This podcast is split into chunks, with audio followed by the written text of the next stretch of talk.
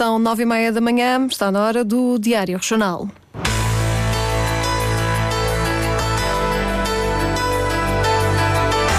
Antena 1 Madeira. Informação.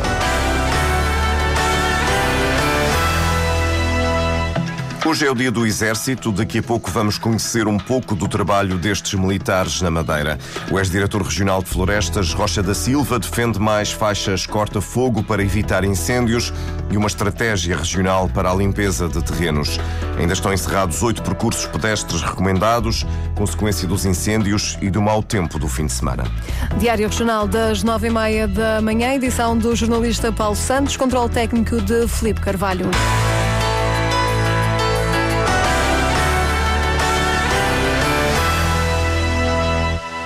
É preciso criar mais faixas corta-fogo na Madeira e implementar uma nova estratégia regional na limpeza dos terrenos para que haja menos incêndios na região. Ideias defendidas pelo ex-diretor de Florestas, Rocha da Silva, que diz que uma das soluções passa pela realização de contratos públicos plurianuais com empresas especializadas na área. Em vez de procedimentos caso a caso, poderia haver aqui processos concursuais plurianuais. A lei permite que possam elaborar processos concursuais a três anos e, devidamente justificados, poderão ir até os cinco anos, de forma a garantir, no mínimo, faixas de contenção dos fogos. Parece-me evidente que tem que haver intervenção no terreno, tem que haver linhas de corta-fogo, tem que haver faixas de descontinuidade de materiais que possam se incendiar e isso não se faz sem mão de obra. Não é? Isto são coisas que não acontecem no computador, tem que ser uma intervenção feita à custa de braços no terreno. Rocha da Silva garante que, havendo mais garantias para as empresas, os trabalhos no terreno seriam realizados de forma mais rápida e contínua. As empresas também têm que saber com o que é que contam e aquilo que vão e qual é, em termos de perspectiva do futuro, o desenvolvimento deste nicho de, de mercado. E, por outro lado, também a morosidade dos processos concursais leva às vezes a que as coisas não sejam imediatas, levem algum tempo, porque, por exemplo, podem acontecer contenciosos, podem acontecer recursos e isso leva ao seu tempo. E de maneira para haver uma ação constante no terreno, uma vez definido um plano de gestão dos combustíveis e de compartimentação destas áreas populacionais, das áreas de agricultura, em relação às áreas eh, florestais, julgo que a alternativa tem que ser contratos plurianuais para garantir uma determinada da estabilidade e continuidade deste tipo de trabalhos. Importante, segundo Rocha da Silva, é também o envolvimento das autarquias. São entidades que não podem ficar de fora de todo este processo, porque tem legislação que também compete às câmaras aplicar, nomeadamente também na limpeza dos terrenos, na salvaguarda dos cidadãos, no âmbito da prevenção e da proteção civil, começa a Câmara competências para poder fazer as notificações e exercer o seu poder. Rocha da Silva é diretor regional das florestas, ouvido pelo jornalista Sérgio Freitas Teixeira.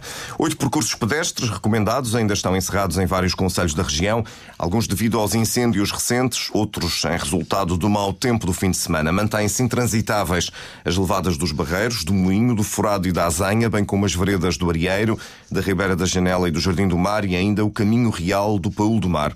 Segundo Manuel Filipe, responsável pelo Instituto de Florestas e Conservação da Natureza, em alguns dos casos a recuperação será mais demorada. Alguns que são relativamente. a intervenção é relativamente simples. Há outros, eh, nomeadamente aqueles que foram afetados pelos incêndios. Estou-me aqui a lembrar da levada do Moinho no, no Porto Muniz ou o caminho real do Polo do Mar, uh, terão que ser feitas, uh, portanto, vistorias técnicas, porque aqui uh, as escarpas, portanto, sobrancelhas aos percursos foram, foram afetadas pelo incêndio, estão, estão desprovidas de vegetação, pode haver aqui perigo de queda de pedras. Portanto, para estes não existe uma data para, para a abertura, vai depender da estabilidade do, dos taludes e de toda a vegetação que esteja montada. No caso da Vereda do Arieiro, uma das mais percorridas, já decorrem os trabalhos para repor a normalidade após uma derrocada que ocorreu numa zona perigosa. Manuel Filipe deixa também um apelo aos caminhantes e empresas que se dedicam a este tipo de atividade. Estejam atentos às uh, informações oficiais do, do Instituto, que são divulgadas também noutros sites do Turismo e da Proteção Civil, para que efetivamente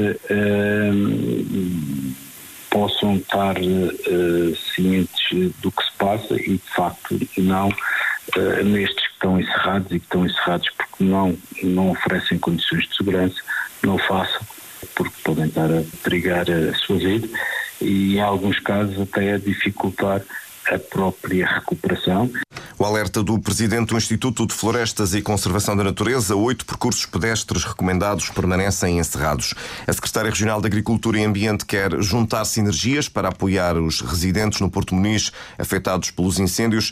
É o resultado de uma reunião de Rafaela Fernandes com o presidente da Câmara do Porto Muniz, Emanuel Câmara garantir a informação em tempo útil às pessoas para comunicarem as situações de prejuízo através da declaração de prejuízos nos postos indicados, neste caso no Porto Menês, na Casa do Povo eh, do Porto Menês, mas também o Sr. Presidente da Câmara hum, anunciou isso, que também as juntas de freguesia estavam a colaborar e no fundo, eh, no fundo neste processo todo de recolha de informação o que nós queremos é juntar sinergias para identificarmos o melhor possível quais são as pessoas que precisam de ajuda e que tipo de ajuda é que precisam.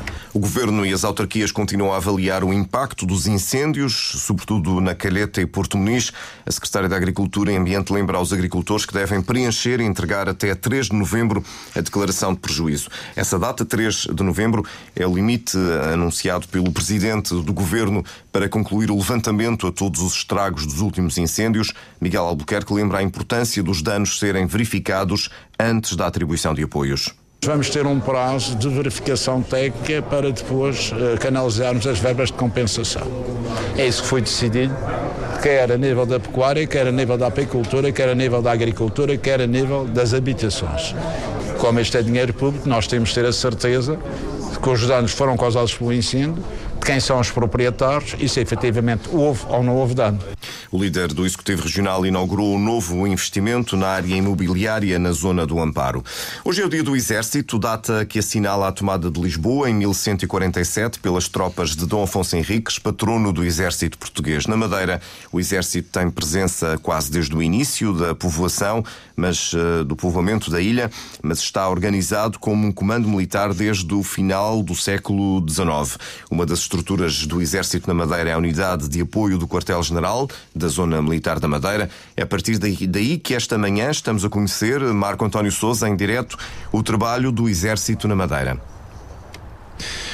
um dia que está a decorrer dentro da normalidade na unidade de apoio da Zona Militar da Madeira, onde, como habitualmente, às 8h45 o efetivo do Exército reuniu-se em formatura. Testemunhei então este momento há pouco, a preparar o início de uma nova jornada na unidade de apoio da Zona Militar da Madeira, um espaço que tem por missão assegurar o apoio administrativo ou logístico ao Comando, ao Quartel-General e outros órgãos apoiados. Para conhecer um pouco da realidade unidade do Exército aqui na região. Tenho comigo o segundo comandante da Zona Militar da Madeira, o Coronel Miguel Freire a viver o presente, mas olhar para o futuro, pergunto-lhe que desafios tem o Exército na região. Muito bom dia. Só antes de, de responder a essa questão, deixe-me só aqui fazer uma nota introdutória da razão pela qual o Dia do Exército é 24 de outubro. A data histórica tem a ver com a tomada de Lisboa em 1147, uh, naquilo que hoje seria uma operação uh, multinacional, mas que na componente portuguesa era a tropa era comandada por Dom Afonso Henriques. Dom Afonso Henriques é o patrono do exército português e por isso é que uma das principais uh, atividades nas comemorações do Dia do Exército é uma romagem ao túmulo de Dom Afonso Henriques na igreja de Santa Cruz, em Coimbra. Em relação à, à questão que me, que me coloca, um, ehm, os desafios são bastantes e, e são uh, interessantes para o Exército. Eu, há, eu fui colocado na região autónoma da Madeira há um ano, nós há um ano éramos 500 hoje somos 450. E, portanto, uma, uma uh, situação que nós temos que ultrapassar é esta falta de recursos humanos. E, e esse é talvez um dos principais desafios que o Exército tem, superar uh, a falta de recursos humanos, ao mesmo tempo que está a conduzir um processo de, moder de modernização dos seus equipamentos, dos seus sistemas de armas e, ao mesmo tempo, diariamente, todos os dias, cumpre as suas missões que têm a ver com o treino operacional, capacitar e qualificar as suas unidades de combate para poderem cumprir as missões que forem pedidas continuar a garantir o empenhamento de forças e de missões fora do território nacional e também, e aqui na Zona Militar da Madeira, isso é, é, é muito faz muito parte do nosso ADN, que é estar disponível para apoiar as populações no seu bem-estar e no apoio ao desenvolvimento dessas populações. Uh, em questões, por exemplo, de apoio militar de em, em, situações de, de, emergência. Portanto, no fundo, é isto. É, são estes os grandes desafios. E, e, o Exército, e naturalmente a zona militar, uh, como consequência e como parte integrante do Exército, uh, procura soluções. E, portanto, a questão do pessoal, neste momento, está a ser uh, abordada alargando o leque de possibilidades de prestação de serviço militar. Portanto, nós antes tínhamos a prestação de serviço militar em regime de voluntariado ou contrato, com um tempo máximo de seis anos, e hoje eh, procura-se alargar esse espectro com o regime de contrato especial. Ou seja, é possível aos jovens prestarem serviço militar voluntário com um vínculo contratual que vai de 4 a 14 anos. E o caso particular do, do regime de contrato especial é interessante porque está orientado e está sustentado numa formação profissional certificada, nível 4, naquilo que é o catálogo de qualificações nacionais. Ou seja, os militares que aderem ao regime de contrato especial têm uma formação certificada que lhes permite depois fazer uma transição mais suave e mais eh, objetiva para o mercado civil de trabalho. O mesmo se passa com a criação do quadro permanente de praças. O quadro permanente de praças já foi criado por, por decreto-lei, ainda está numa fase de regulamentação, mas também vai permitir eh, que para funções e cargos eh, nas armas e serviços com funções mais executivas também se permita uh, a criação de um, de um quadro permanente, dando estabilidade na categoria de praças. Relativamente uh, às soluções e a estas dificuldades de recrutamento, há também, de certa forma, o Exército procura contactar com as escolas, com os jovens, ter uma ligação mais direta, apresentar certo, certo. Nós temos, a, a, a, Zona Militar da Madeira tem um gabinete de atendimento ao público e que uma das, das, grandes tarefas é a divulgação e recrutamento. E, portanto, o que nós procuramos é chegar às escolas à, na faixa etária recrutável, portanto, uh, os jovens que estão a terminar o seu 12 ano uh, são uh, a faixa mais apetecível em termos de recrutamento para o Exército e fazemos muitas muitas ações de divulgação nas escolas secundárias e, de uma forma geral, nos sites do Exército, onde eh, procuramos eh, difundir aquilo que é o Exército como uma, uma, uma oportunidade de valorização pessoal e profissional. Muito bem, muito obrigado. Ouvimos então o segundo comandante da Zona Militar da Madeira, o Coronel Miguel Freire. Hoje assinala-se o Dia do Exército para comemorar a data aqui na região. O Museu da Zona Militar tem entrada gratuita ao longo de toda a semana e vai ser também celebrada uma missa na Sé na próxima quinta-feira. Marco António Souza, em direto da Unidade de Apoio do Quartel-General da Zona Militar da Madeira, em São Martinho. O Instituto do Vinho, Bordado e Artesanato da Madeira organiza hoje um dia de promoção do vinho Madeira em Los Angeles para aumentar as exportações e destacar a ligação histórica com os Estados Unidos, que são o primeiro país em valor de vinho vendido. O evento que decorrerá em Beverly Hills espera a participação de 400 pessoas, metade serão profissionais da indústria. O advogado Luís Miguel Rosa garante que a admissão de quatro membros da direção do Marítimo não obriga a eleições antecipadas no clube. Garante que tal só acontecia se todos os órgãos sociais pedissem a admissão dos cargos de acordo com os estatutos a não ser que exista, de facto, dos outros órgãos que ainda se mantêm em vigor e em funções, que exista essa formalização de uma admissão coletiva, e aí sim obriga a que existam eleições, e não são eleições no espaço de 30 dias, são eleições normais, vai para um ato eleitoral normal, como aquele que se realizou eh, em 21. Uh, eh, a não ser que isso aconteça, o que estamos perante é apenas um órgão que fique o vago, uh, chama-se mesmo vacatura, está lá previsto no, no artigo 45 dos Estatutos do Marítimo, e que obrigam a sua, obrigam a sua composição até o final do mandato. E isso uh, é, independentemente do que as pessoas manifestem ou entendam ou queiram, isto é o que se interpreta de, dos estatutos, que são aqueles que regem esta matéria e esta situação. Apesar de tudo, Luís Miguel Rosa não tem dúvidas que o melhor para o Marítimo seria mesmo a realização de eleições todas as partes saem extremamente fragilizadas e, na minha opinião, sem condições de continuar, eh, como está mesmo eh, que exista uma Assembleia Geral que nomeia ou deixe nomear pessoas. Portanto, devia haver eleições. Eh, eu acho que neste momento não há outro caminho. Acho que o único, o único caminho que deve existir agora é, de facto, toda a gente ter a mão na consciência, pôr o seu lugar à disposição, dar a vacatura de todos os órgãos e, e colocar agora a decisão nas mãos dos sócios. Declarações de Luís Miguel Rosa no programa Bola na Rede da Antena Madeira, um programa de Sérgio Freitas Teixeira. Em 1937, o madeirense José Costa fazia um voo intercontinental entre a América e Portugal.